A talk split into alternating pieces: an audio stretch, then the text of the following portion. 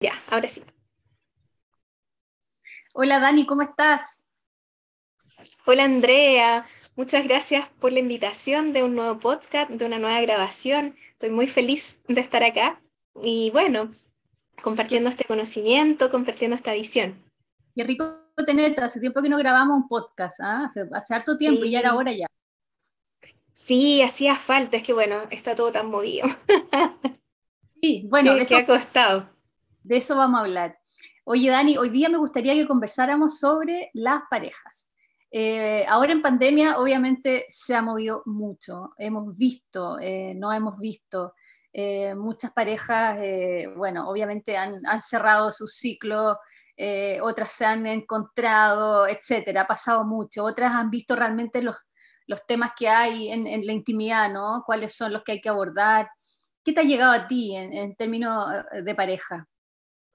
Bueno, a la consulta la verdad es que en su mayoría me han llegado lecturas, porque claro, como que otra cosa es con guitarra, una cosa ha sido, hay muchas relaciones que se mantuvieron en este status quo, que era el trabajar de 8 a 6, 7 de la tarde, llegar a la casa 8 de la noche, ver un rato a los niños, que las noticias, comer algo, acostarse y así el fin de semana salir, y, así los años de los años de los años.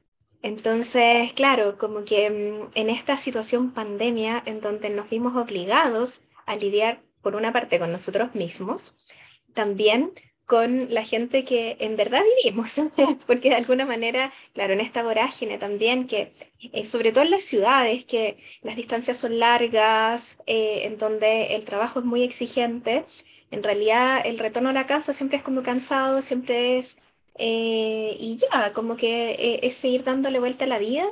Y en esta situación en realidad no, porque nos empezamos a dar cuenta de hartas cosas. Por una parte el patriarcado gigante, que, nos ha, que ha implicado el doble esfuerzo de la mujer, que, eh, que claro, el hombre acomodó en su mayoría, o sea, esto estoy generalizando, pero acomodó... Detente ahí, detente ahí, porque nos pasa mucho a las mujeres que llevamos años en relaciones largas, etcétera, que a veces el patriarcado es invisible, no lo vemos. En las nuevas generaciones a veces nos, muestran un poco, oye, ¿cómo no te das cuenta que esto, esto es abuso? ¿Qué, ¿Cuáles son las, así como para que las mujeres tengan como un poco de, abrir un poco este ojo, ¿no? Eh, y ver, y ver cuando, cuando la pareja o en general tienes tú misma conductas patriarcales, esto no es tampoco del otro, ¿no?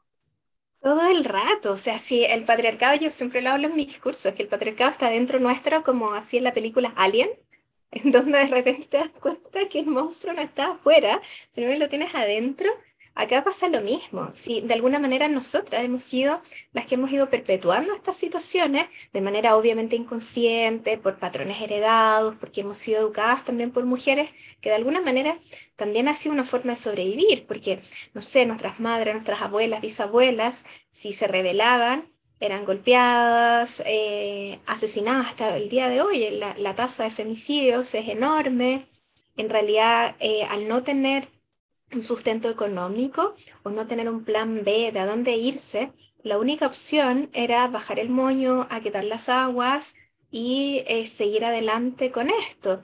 Entonces, claro, como que eh, las nuevas generaciones en que hemos tenido acceso a estudios universitarios o bien a trabajo fuera de la casa, más allá del nivel eh, estudiantil o, académico que uno pueda acceder, hemos tenido esta oportunidad de salir entonces, claro, por una parte el recurso económico es súper fuerte, o sea, nos marca y nos da un poder decisorio.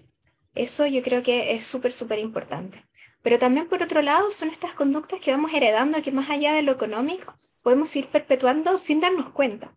Como por ejemplo lo que, retomando eh, el tema anterior, que eh, en la casa, en pandemia, probablemente, y es lo que yo me encontré en las consultas, en que, claro, el hombre se agarró la pieza ya sea eh, de la nana que era de antes, la pieza del planchado, se agarró no sé qué, puso ahí su escritorio, su computador, cerraba la puerta de 8 a 6 de la tarde igual. Y siguió en el fondo trabajando eh, relativamente normal. No así la mujer, que también ejecutiva, que no sé qué, que al final terminó eh, en, el, en la mesa del comedor, con los niños jugando, atendiendo al Zoom del colegio, atendiendo a, su jornada laboral, cocinando entre medio, lavando entre medio. Entonces, porque claro, o sea, eh, ya no había esta posibilidad de, de, que hubiese ayudantes en la casa, que hubiese nana, que hubiera algún tipo de servicio. Entonces, claro, la mujer tuvo que ir haciéndose cargo mucho de eso. Entonces, también hubo como un agote eh, físico, emocional súper grande. Entonces, que de alguna manera empezó a marcar de chuta, esto ya no me está gustando, como que mucho más de lo que era antes, porque en el fondo también se salía, ahora era todo esto adentro y todas estas conductas 24/7. Entonces, claro, se empezó a marcar y por otro lado también el encuentro desde lo erótico, porque en este espacio en que uno ya no sale y que, que estuvo este encierro, también eh, hubo un desgaste desde lo sexual, desde este espacio que muchas veces se podía ir hasta un motel, buscar una instancia como de relajo, ahora el relajo era solo en la casa y desde los recursos que habían. Y como de alguna manera, también a lo largo del tiempo, nosotros tenemos como al principio este, todo este fuego hormonal, la dopamina, que, que, te, eh, que te llena como de los primeros meses, incluso los primeros años, que, que te mueve este impulso sexual a lo largo de los años y sobre todo en el caso femenino con los partos, con el dar teta, en donde esa energía se va llevando hacia otros espacios, eh, ya no está ese impulso tan, de, tan visceral que, que es al principio, sino que hay que ir desarrollándolo, hay que ir trabajándolo. Entonces, si no se da ese espacio, porque en realidad tenemos, claro, este 24/7 con los niños, este 24/7 en la casa, eh, muy cansadas, claro, como que al final eh, empezaron las rupturas. Pasa, porque pasa mucho en historias de mujeres con eh, matrimonios largos, etcétera, que casi asumen el hecho de que, de que el apetito sexual ya bajó, bajó a nada, eh, y no, está todo bien así, está todo perfecto. ¿Es normal eso, Dani? Yo creo que hablar de normalidad o no tiene que ver cómo te acomode, porque por una parte que yo creo que acá vamos como un tema más profundo, que tiene que ver con que muchas mujeres eh, nunca se sintieron satisfechas sexualmente.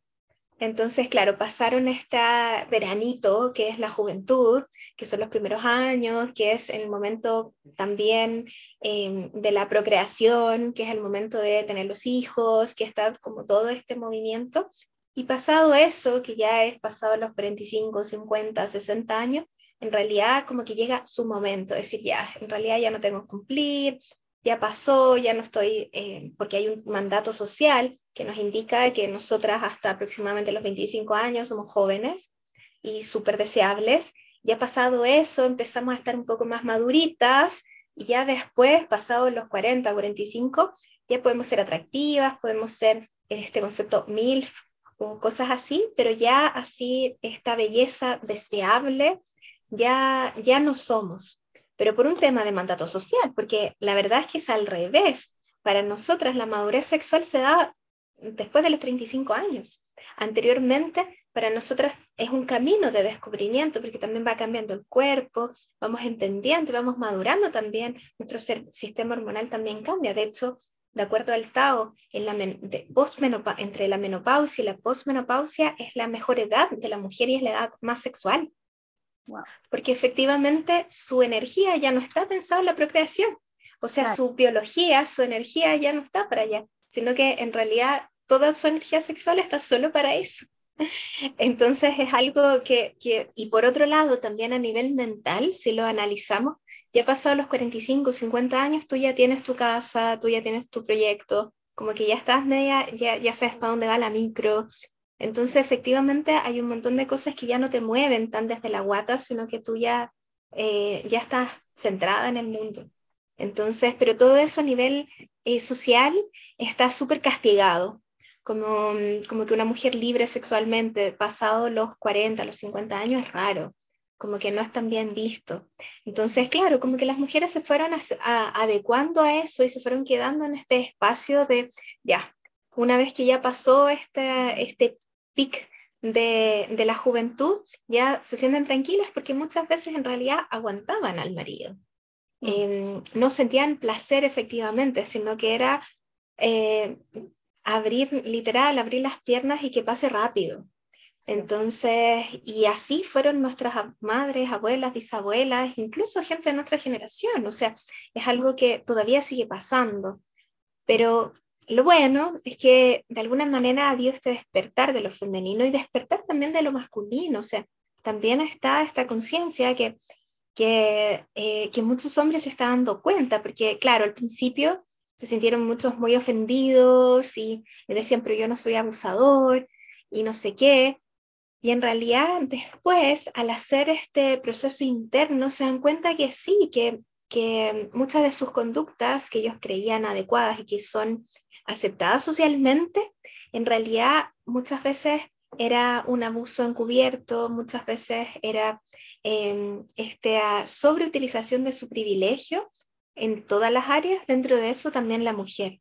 Y también esta sensación que nos deja nosotras y que más que sensación, como a nivel social nuevamente, que ser estas, como decían los prisioneros, ciudadanas de segunda clase, y que eh, lamentablemente lo seguimos siendo, o sea, seguimos ganando menos, seguimos haciéndonos cargo de las labores em, de cuidado.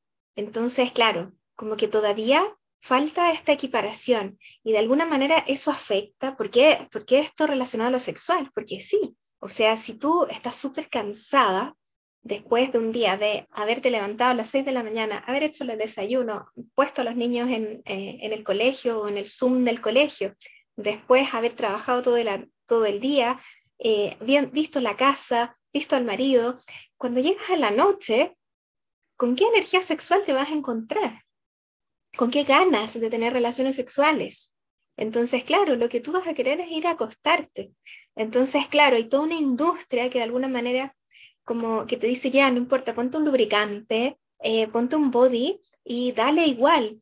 Entonces, al final, entre los psicofármacos, entre eh, fármacos para el hombre también, porque el hombre se encuentra también en situaciones así, a veces también está súper agotado, eh, y además, cosa que hemos hablado en otros podcasts, que también hiperestimulado, porque en todo, que los grupos de WhatsApp, con las minas en pelota, con la publicidad, entonces también hiperestimulado, cuando llegan al momento del encuentro erótico, en realidad no hay energía, no hay ganas o es simplemente una descarga. Entonces hacer un rapidito y ya, y cada uno media vuelta y acostarse.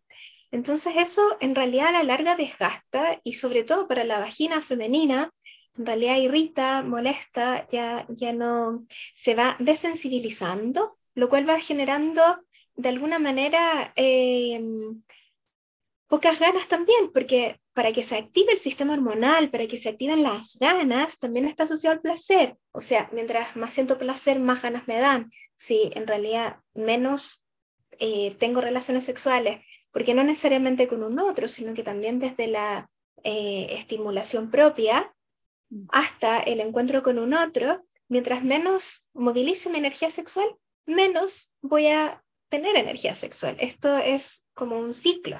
Entonces, evidentemente, las que de alguna manera van renunciando a este encuentro erótico, como porque ya el marido ya eh, va a sonar terrible, pero ya no se le para o tiene eyaculación precoz, entonces en realidad esto se va separando como, como cada vez distanciando más en el tiempo. El tema de las relaciones sexuales, nos encontramos después con que en realidad cada vez es menos, es menos, es menos, y después pasan parejas que nunca tienen sexo, y ahí después viene el otro tema de la infidelidad o bien de buscar otro tipo de instancias, eh, incluso prostitución. Entonces, porque claro, también es una necesidad viva, o sea, el sexo es parte de la vida. Dani, ¿qué pasa ahí cuando las parejas eh, deciden, digamos, como por, por el largo de los años, etcétera, como para no crear ficción, no tener sexo? Eh, he visto un par de, de casos y, ¿Qué, qué, qué pasa ahí? El cuerpo, hay una energía ahí que está, digamos, como retenida, ¿no? ¿Qué, ¿Qué ocurre a nivel físico? Es que claro, claro, porque en el fondo hay que aclarar, o sea, porque una cosa es que la pareja decía no tener sexo entre ellos y otra cosa es que las personas de manera individual decían no tener sexo, ya sea no tener sexo con un otro o bien incluso no tener eh, una autorización, autoerotización o masturbación o porque hay personas que dicen no nada, de nada, o sea, como que hasta aquí llegó mi, mi vida sexual. Entonces, en ese caso es bien complejo porque en el caso de los hombres, por ejemplo, el tener eh, esta, esta energía que radica en sus testículos, eh, ahí acumulada, efectivamente genera un estado como mucho más de enojo, de rabia. La testosterona está ahí guardada. Entonces el control de impulso es más difícil. Por otro lado, también esto va generando una, eh, una caída en la autoestima súper grande, porque también la energía sexual está muy asociada a nuestro, a nuestro centro, a nuestro tantien, que hemos hablado otras veces, que acá en el ombligo. Entonces, cuando no tenemos esta posibilidad de relacionarnos con un otro, también nos vamos sintiendo que eh, una parte nuestra se nos va muriendo, como menos hombre, y lo mismo la mujer, menos mujer, porque también se sienten de alguna forma en que esto, no, si yo ya no, como que yo ya, ya, ya pasé por ahí, ya no necesito, no, si en realidad nunca me gustó mucho. Y claro, no les gustó mucho porque eran relaciones súper abusivas, aunque no lo sintieran de esa forma, aunque sintieran que el hombre era tierno y todo, pero en realidad para el sexo va más allá de la ternura, va más allá de llegar con flores o con un chocolate. En realidad para el sexo es un arte, es un arte, es un arte, eh, el arte de amar o el arte del sexo. Eh, no podemos em, decir esto así nomás, porque sobre todo nosotras las mujeres que somos cíclicas, tanto a lo largo del mes como a lo largo de la vida, explorar una mujer es en el fondo tener relaciones con cuatro mujeres, porque vamos variando a, lo largo de nuestro ciclo, vamos variando a lo largo de nuestra vida. Entonces no es lo mismo, o sea, nosotras mismas no somos las mismas que a los 15 y a los 20 y a los 40, o sea, es muy diferente. Eh, y es muy diferente las ganas, lo que nos gusta y lo que no, porque eh, efectivamente van cambiando nuestras hormonas, va cambiando nuestro deseo y también vamos madurando y nos vamos abriendo a otras posibilidades. Y hoy en día es, es muy interesante porque desde los juguetes eróticos, de esta explosión que tiene, por ejemplo, Happy Jane, que hoy en día tú puedes comprar en línea cualquier juguete y que de alguna manera te, eh, te conecta con este espacio lúdico, erótico y que también de autodescubrimiento, porque eh, antiguamente era, bueno, era esto y era el clásico mete y saca y ya. Entonces, de hecho, ni siquiera antes hablaba mucho de sexo oral, porque claro, también tenemos estos paradigmas religiosos en donde el sexo era solo para procreación, entonces todo lo que hicieras en el sexo era, tenía que estar eh, orientado a eso. Entonces, las prácticas sexuales que no estaban orientadas a la eyaculación, en realidad no eh, estaban casi prohibidas, o sea, desde el paradigma religioso era súper eh, castrante. Entonces, hoy en día en que ya no, que ha habido esta liberación, porque también eh, ha habido este desprestigio de lo, eh, de lo canónico, de lo religioso, producto de lo que ya bien sabemos, de la pedofilia, de los abusos, no sé qué, que en realidad ya la gente dice, ah, no, pues sí, sí, están haciendo puras atrocidades, yo tengo el derecho de ver algo natural, que es el descubrimiento de mi cuerpo, entender que el cuerpo no es sucio, no es malo, y que el sexo no es solo para la procreación, sino que es una energía maravillosa, una energía vital, que además, de verdad, uno eh, con la energía sexual te, sientes más joven, te ves más joven y lo sana o lo sano, eh, tu musculatura se mantiene, eh, vamos perdiendo mucho menos, o sea, el, este estallido hormonal que provoca sobre todo el orgasmo, en realidad es tremendamente revitalizador de nuestro cuerpo. O sea, es algo que nosotros necesitamos. Entonces, claro, eso no significa que, por ejemplo, una pareja que decide o bien una persona, porque más allá de la pareja, sino que una persona que decide ya no tener más relaciones sexuales, no significa que, que, va a empezar el camino de la muerte. O sea, una cosa es tener relaciones sexuales y otra cosa es abandonar tu energía sexual. Y siempre es un camino individual y siempre es una opción y una decisión. Entonces, por una parte, uno puede decir, ¿sabes qué? Yo en realidad, porque hay personas que, que también eh, es súper válido, que no tienen ganas de, quieren relacionarse desde la ternura, pero no desde el ámbito sexual. Y está bien, eh, no pasa nada. Pero eso no significa que no te vas a relacionar contigo mismo desde un espacio sexual o erótico. Y también entender que incluso hay personas que desde ese espacio tampoco quieren relacionarse Y bien, ahí hay que ver si en realidad está dentro del espectro de personas sin deseo sexual o bien en realidad hay algún trauma o hay algo que trabajar, porque a veces sí hay algo que trabajar. Entonces ahí hay que entrar a, explorar. Y otras veces hay que ver desde dónde es el tedio, porque en realidad si la relación sexual era rápida, era mete y saca, en realidad, claro, y después con los años te va secando y te duele, te molesta, te genera infecciones.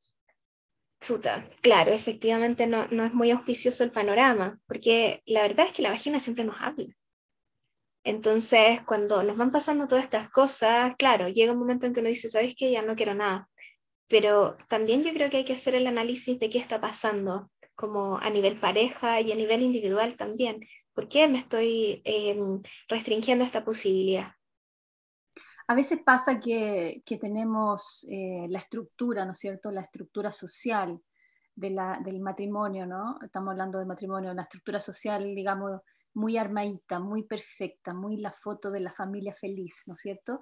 Y que no, no, no queremos hacer esa pregunta profunda de que el sexo nos está mostrando algo, ¿no? El deseo nos está mostrando algo, la falta de deseo, y no queremos abordarlo, ¿no?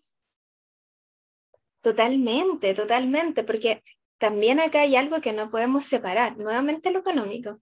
Nosotras como mujeres, incluso teniendo la posibilidad de ser profesionales, seguimos estando en un nivel económico inferior a los hombres, tengamos el rango que tengamos. O sea, eso es una realidad en Chile eh, y en gran parte del mundo. Entonces, eh, y aunque incluso esto es, tan increíble que aunque ganemos más que el hombre, aún así hay un tema como de un paradigma tan grande que aún así el que toma las decisiones económicas sigue siendo el hombre, aunque nosotras ganemos más. Es algo eh, que, todavía eh, está muy profundo en nuestra sociedad, porque se supone que ellos tienen una mentalidad más matemática, porque se supone que son los administradores, porque se supone que tienen toda esa potencia, ¿no? Y si bien, por supuesto que la tienen, también nosotras. Eh, y acá incluso es algo eh, bien terrible, pero hay estudios, por ejemplo, de la católica, de la Universidad Católica, que señalan que la educación en Chile está eh, estructurada de acuerdo al cerebro masculino.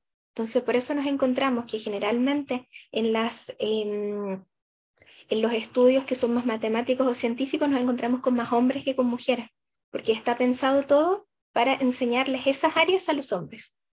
Entonces, claro, claro, entonces ya estamos en una desventaja enorme. Entonces, eh, eso por una parte. Y por otro lado, está esto que es bien complejo también, respecto de, em, de lo social, porque siempre se nos ha educado a la sumisión, al estar como al, al, mantener el status quo, si está todo bien, ¿para qué voy a molestar? Si en realidad eh, esto no es tan importante, si en realidad nos tratamos bien, nos queremos, no me golpea, eh, eh, tenemos un buen estatus social, están bien los hijos. En realidad esto como que ya pasa a un segundo, tercer, cuarto plano y ya no importa, yo no importo.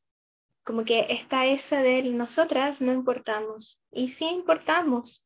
Eh, si bien, claro, también hay que entrar a sopesar cómo lo hacemos y cómo no, pero claro, generalmente el peso del mantener a esta familia feliz a veces gana y que no es malo tampoco, si son decisiones, si uno va viendo desde dónde te mueves y, y, qué es lo que eh, de alguna manera crees para tu vida. Pero de alguna manera eso también ha ido perpetuando por los siglos de los siglos mujeres que se, va, se van poniendo yo tenía de, de una expareja que, que, tuvo una muy mala relación. Me acuerdo que cuando vivía con él, Em, su abuela, que lo había criado, me decía, aprovecha ahora que eres tierna, porque después uno se vuelve amarga. Entonces, de hecho, esa frase a mí fue la que me hizo separarme y decidir tener la fuerza de irme, porque efectivamente, uno con el tiempo, como que cuando eres joven y estás como con todo este ímpetu, como que aguantas nomás y ya hacen la vista gorda, y, todo, pero después llega un momento en que ya te vas poniendo amarga y nos vamos poniendo como con una energía de, eh, de la clásica suegra que, que, pone el ojo a ver que dónde está sucio, que pone en el fondo que nos vamos poniendo literal amargas. Entonces, claro, hasta dónde cedo lo que yo soy, lo que yo vine a hacer en la tierra en pos de otros y en pos de una estructura que además es impuesta por la sociedad, porque el hecho de separarme, por ejemplo, no significa que los hijos o incluso el marido va a estar mal, porque a veces abrir a otra posibilidad que de pronto se encuentre con otra mujer que tengan sí los mismos ritmos sexuales, o bien eh, lo mismo yo, que me pueda encontrar con alguien que, que, con quien disfrute más. Y también que puedan tener una, un espacio de mayor tranquilidad a los niños también, porque a veces en este espacio en donde al final uno empieza, a veces ni siquiera eh, es violento, pero esto agresivo-pasivo y que se va perpetuando en los años, esa tensión permanente, al final genera que los niños no hablen, hay un montón de tendencias en niños depresivos, a veces adolescentes de 14, 15 años, entonces claro, porque en realidad los temas importantes ya no se hablan. Y, la sexualidad es algo que, que tiene eso, como que nos libera, nos abre, entonces de alguna manera también nos da fuerza. Entonces cuando no está eso y nos empezamos como a secar, también nos vamos enfermando. O sea que es algo no menor. O sea, la gran cantidad de cáncer de mama, de cáncer de útero, y histerectomía respecto de las mujeres, incluso en el caso de los hombres, eh, de enfermedad de la próstata, muchas veces tiene que ver con el no manejo de la energía sexual que tiene que ver con el aguantarse las ganas, que tiene que ver con directamente dejar ese espacio hasta morir. Entonces es súper importante, o sea, no, aquí estoy extremando posiciones, por supuesto, todo esto está dentro como un poco entre la caricatura de los extremos, o sea, eh, por supuesto todo tiene matices, nada es eh, así de radical, pero eh, extremando las posturas es un poco así. Entonces, por eso es súper importante. Y ahora hablando de cómo, cómo, crear, cómo crear el encuentro. Sabemos que la sexualidad comienza todo el día, ¿no? No solo en la cama en la noche. ¿Cómo podríamos, en el fondo, darnos, darnos algunos consejos, en el fondo, para ir trabajando en el día a día, el erotismo, etcétera? Bueno, yo creo que hay hartas cosas. Nosotros como, como seres individuales es importante manejar nuestra propia energía sexual primeramente, porque no podemos pretender relacionarnos con un otro y esperar que el otro nos motive y esperar que el otro nos dé mil orgasmos y que el otro se mueva y sepa, porque por una parte, sobre todo las mujeres en que se nos educó en esto de, de la pasividad, claro, esperamos que venga el príncipe azul y además de que, eh, que, que, nos entregue todo, como que nos venga a salvar de nuestros horrores, además tiene que ser así un príncipe en la cama y darnos mil orgasmos, y después ser un buen padre y después de no sé qué. Y eso en realidad, en la realidad, no ocurre.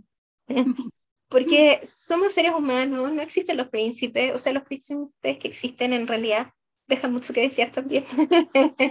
Entonces también son seres humanos, como que realidad lo que nos vende Walt Disney no es real eh, y, no deja más que ser solo un mito. Entonces tenemos que tener claro que nos estamos casando, nos estamos relacionando con alguien que es un ser humano. Y estos seres humanos, normalmente los hombres han sido educados por el porno. Entonces, eh, de hecho, la tasa en Chile es bien terrible. Los niños a los 6 años ya están viendo porno, niños y niñas. Y a los 12 años, en su mayoría de los niños ya son adictos a la pornografía. Esas son cifras en Chile, día de hoy, 2022. O sea, claro, claro, porque en esto en que estamos todas estas horas en el Zoom, en que estamos, bueno, ahora que estamos semipresencial y no sé qué, que al final se ha vuelto súper agotador, porque este sistema semi al final nos tiene doblemente como, como haciendo malabares. Entonces, claro, los papás al final terminan entregando la tablet, eh, el celular, ya como que quédate un rato tranquilo. Y el acceso a la pornografía cada vez es más fácil. Entonces, ¿por qué no decir además la posibilidad de abusos que se dan en esas redes? Porque también hoy en día, y que eso es como un, un paréntesis, que los niños también perdieron con esto de la falta de presencialidad, perdieron la posibilidad de encontrarse con sus amigos. Entonces, claro, empezaron a aparecer estos amigos virtuales que muchas veces son abusadores. Entonces, claro, como que el riesgo del mundo de la pornografía es súper grande, es súper, súper grande. Además de empezar con una em, erotización muy temprana, porque si bien somos seres sexuales desde que nacemos, desde que estamos en la guatita de la mamá, que ya somos seres sexuales, o sea, se han visto ecografías en donde se están tocando los genitales, las guaguitas. Eh, por supuesto, porque en realidad para una guaguita tocarse la nariz o tocarse el pene o tocarse la vulva es lo mismo, porque están descubriendo, oh, mira qué hay acá, qué hay acá. Es lo mismo, lo mismo con los niños, que en sus primeros años es parte de un descubrimiento, para ellos es tan curioso tocarse el dedo del pie que tocarse el pene. Entonces, eh, no significa que ellos se estén erotizando por tocarse el pene o la vulva, no. Eh, y claro, de repente pasa, y sobre todo pasa más con las niñitas, en que se tocan un poco más y van sintiendo cosas, sienten conquillitas, y claro, ahí hay que entrar a educarlas, decirles que no se hace en ciertos lugares, que es parte de su propio cuerpo y que, y que también quitarles el sesgo de lo prohibido. Eso como paréntesis. Pero respecto de nosotros como seres humanos, como ya adultos, nos encontramos con que también es importante nosotros eh, estimular nuestra energía sexual. Y partiendo en la mañana, bueno, después de la ducha, es súper bueno bueno, en el caso de las mujeres, hacernos el masaje de pechos, ojalá eh, tratar de, si estamos en la casa, tratar de andar sin sostén y sin calzones, como andar con alguna falda, porque si lo pensamos hasta en los pueblos indígenas, hasta el día de hoy, como también desde la visión taoísta, que es la visión que yo manejo, en realidad siempre se ha hablado de que eh, nosotras al estar abiertas en el fondo, nosotras, a diferencia del hombre que tiene todo cerradito, su genitalidad, nosotras estamos abiertas. Entonces tenemos un canal abierto hacia la Tierra y de ahí estamos movilizando energía permanentemente, que es energía fresca, que es energía que, que, que, nos moviliza. Entonces es muy importante em, el andar sin, sin, sin calzones, sin ropa interior. Nos ayuda a, a sentir esta energía, nos ayuda a de alguna manera el mismo contacto de la vulva que de repente pueda tener con la silla, que pueda tener eh, en la calle, el aire, el viento, nos va erotizando. Entonces estamos permanentemente con una energía sexual eh, ahí chispeante. Eso así como que es un ejercicio súper simple que, que, no necesitas ningún, ningún manual extra y ya se está moviendo la energía. Lo mismo en el caso de los hombres. El caso de los hombres un poco más complejo porque debido a este exceso de sensibilidad puede ser que se le esté parando todo el día. Entonces, claro, como que eh, eh, en el caso de ellos es un poco más complejo, pero a la vez es un buen entrenamiento. ¿Por qué? Porque si van desensibilizando un poco el pene, o sea, tampoco es desensibilizarlo y no sentir nada, sino que es desensibilizar un poco, permite después tener prácticas en el fondo eh, de encuentro erótico en donde duren más, porque en el fondo no al tener una pequeña estimulación no van a eyacular inmediatamente, sino que en el fondo ya van a tener menos sensibilidad, van a tener más control sobre sus genitales. Entonces también es bueno, o sea, al principio va a ser un poco mm, eh, practicar en la casa para no salir al mundo y que los vean como degenerados, porque lamentablemente el mundo también te ve así, como, eh, como que una erección es muy mal vista. Entonces también como practicar en la casa y ya después en el fondo poder andar en la vida de esa manera. Eso es algo muy simple.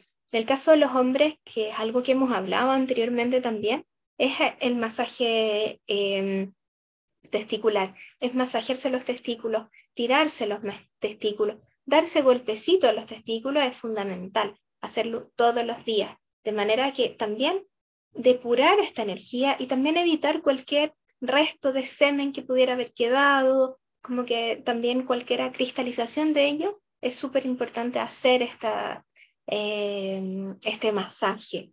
Entonces, y de alguna manera también se genera este espacio de autorotismo, también de conexión consigo mismo.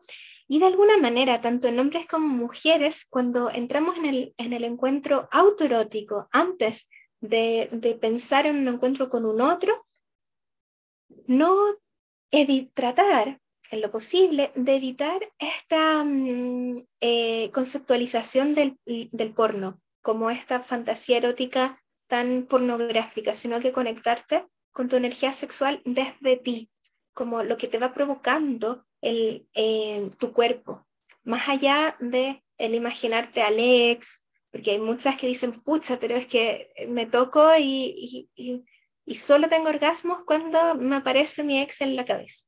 Entonces, claro, porque efectivamente eh, también nuestra vagina, eh, nuestra vulva, creó ciertas eh, redes neuronales. Entonces, claro, se vienen estas imágenes y sí, efectivamente va a pasar al principio, pero hay que ir creando nuevas redes, como cuando ya uno ya tiene un pololo nuevo.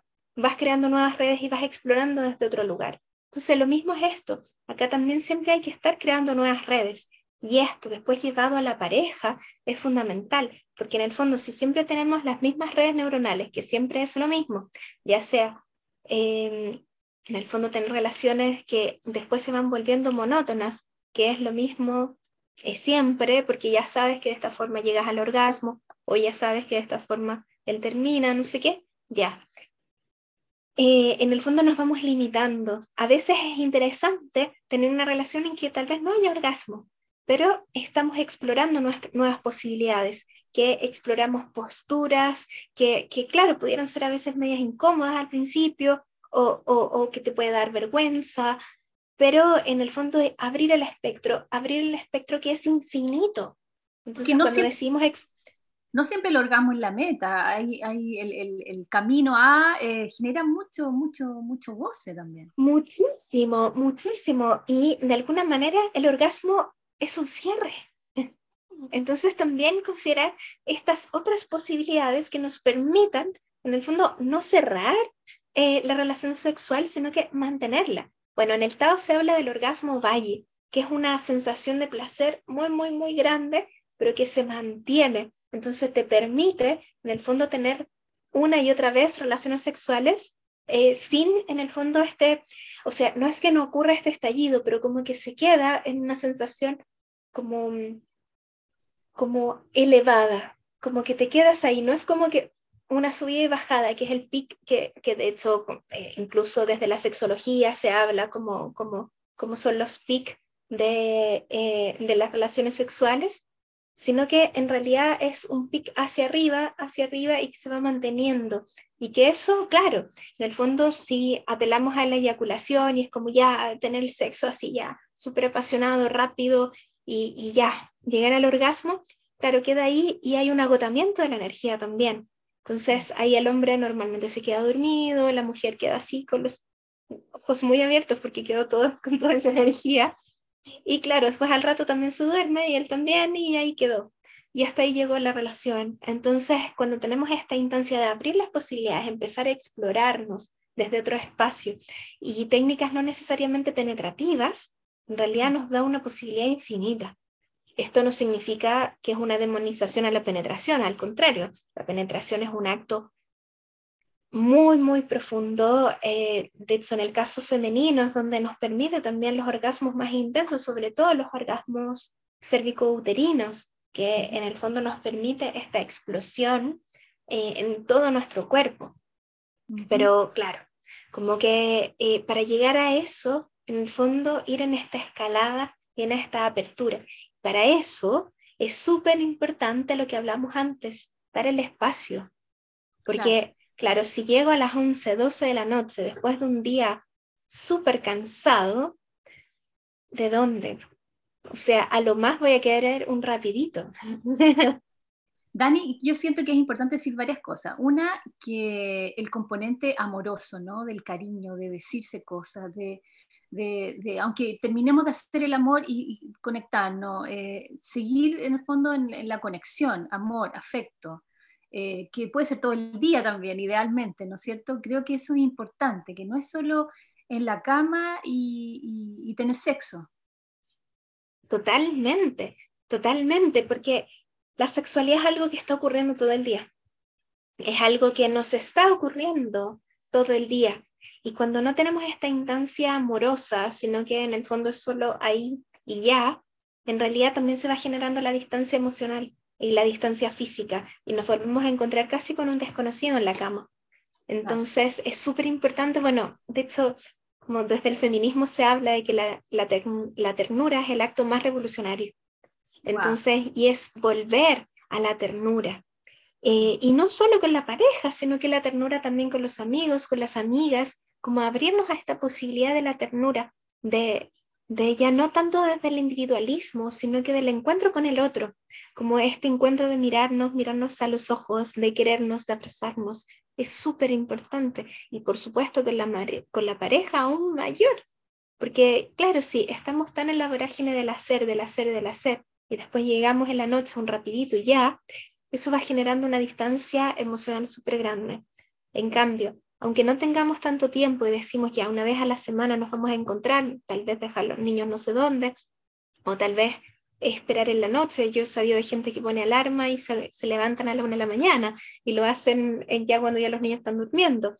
También son alternativas en el fondo dentro de las posibilidades que cada persona y pareja tenga, en el fondo buscar instancias para el encuentro. Porque, y no necesariamente... O muy temprano. muy temprano. Claro, claro, sí, también es una, una opción muy temprano en la mañana. bueno, de hecho, para, eh, para los hombres es la mejor opción muy temprano en la mañana porque su energía está totalmente activada. Entonces, es, es sin duda la mejor opción. Para las mujeres depende, depende del ritmo, porque hay mujeres que son muy yin y toda su energía sexual está en la noche.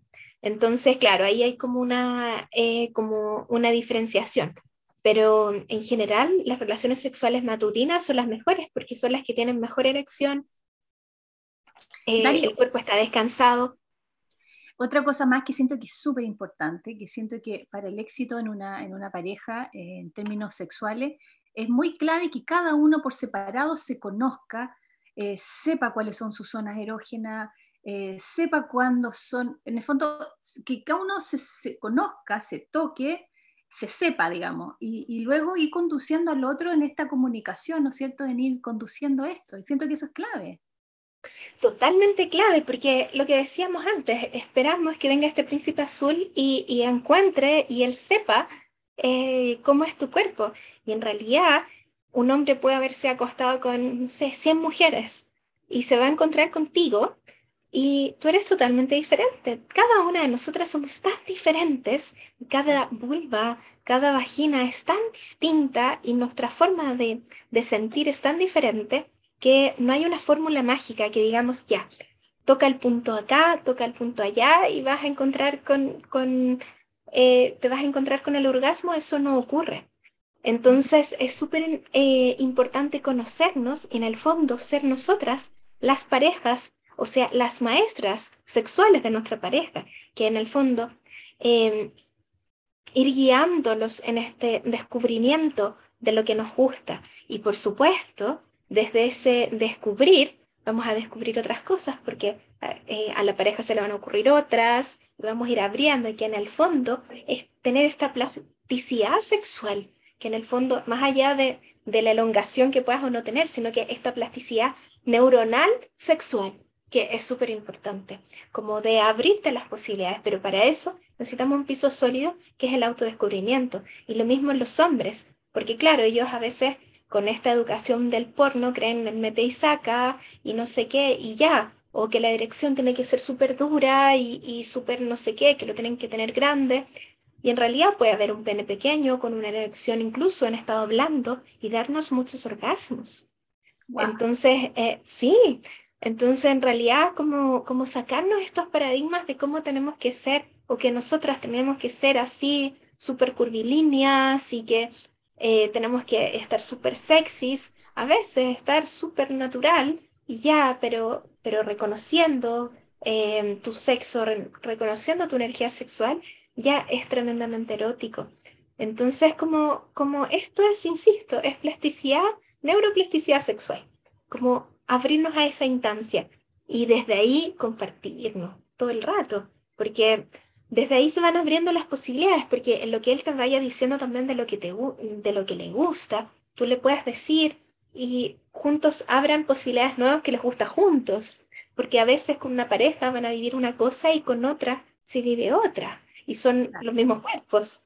Entonces, incluso con la misma pareja en 10 años, se van a encontrar desde un espacio muy distinto que eh, en, en 15, en 20, en 5 o al principio. Dani, tú vas a venir a hacer un taller acá a Concepción sobre parejas. Cuéntame de qué se trata, cuál es lo que, lo que tenemos que esperar de eso. Ya, perfecto.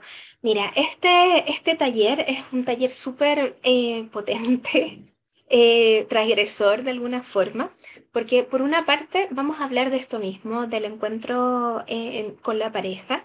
Vamos a hacer, em, va a ser no tan conversatorio, o sea, si bien vamos a tener instancias de conversar, de aclarar dudas, de em, dentro de las cosas que, que, a mí me han dado el feedback de, de otros cursos que, que, he hecho respecto de esto, es que rico tener la instancia de preguntar lo que ni en Google había tenido respuesta. Y que, claro, porque a veces de decir, eh, ¿dónde está el clítoris? Efectivamente, porque si bien todos saben aproximadamente dónde está, cómo ubicarlo, cómo tocarlo, desde qué espacio, eh, cuáles son las mejores formas de hacerlo, cómo eh, entrar en una vagina de una mujer, es, que es algo que generalmente no se habla. Lo mismo con un hombre, o sea, cómo estimular el pene de un hombre que no sea de una manera eh, también como, mm, como tan brutal, porque a veces es como, desde el porno también muestran que es como, ah, ya, llevarlo a la eyaculación, sino que al contrario, en un espacio de erotismo y ternura.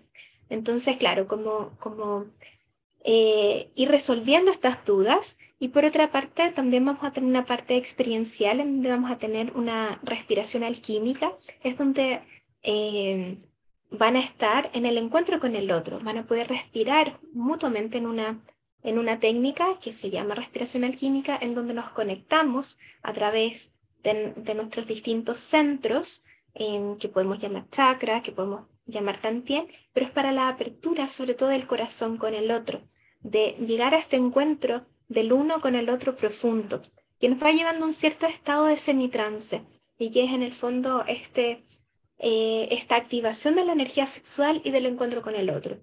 Y para finalizar, con un masaje sensitivo, que en el fondo, ¿cómo comenzar la técnica del masaje sensitivo, cómo acariciar al otro, cómo comenzar. Y para terminar una meditación, que también ya es una eh, meditación que se hace en pareja, que es em, de estimulación y conexión, como en el fondo una técnica de, em, de conexión sexo y, eh, y mente o sexo y corazón, como que nos vamos a conectar desde ese espacio, ir llevando a la meditación eh, la energía sexual.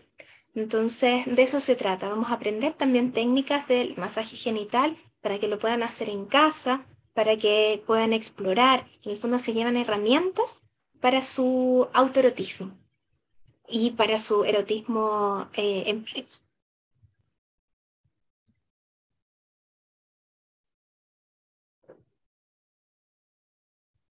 Mouji, te perdí.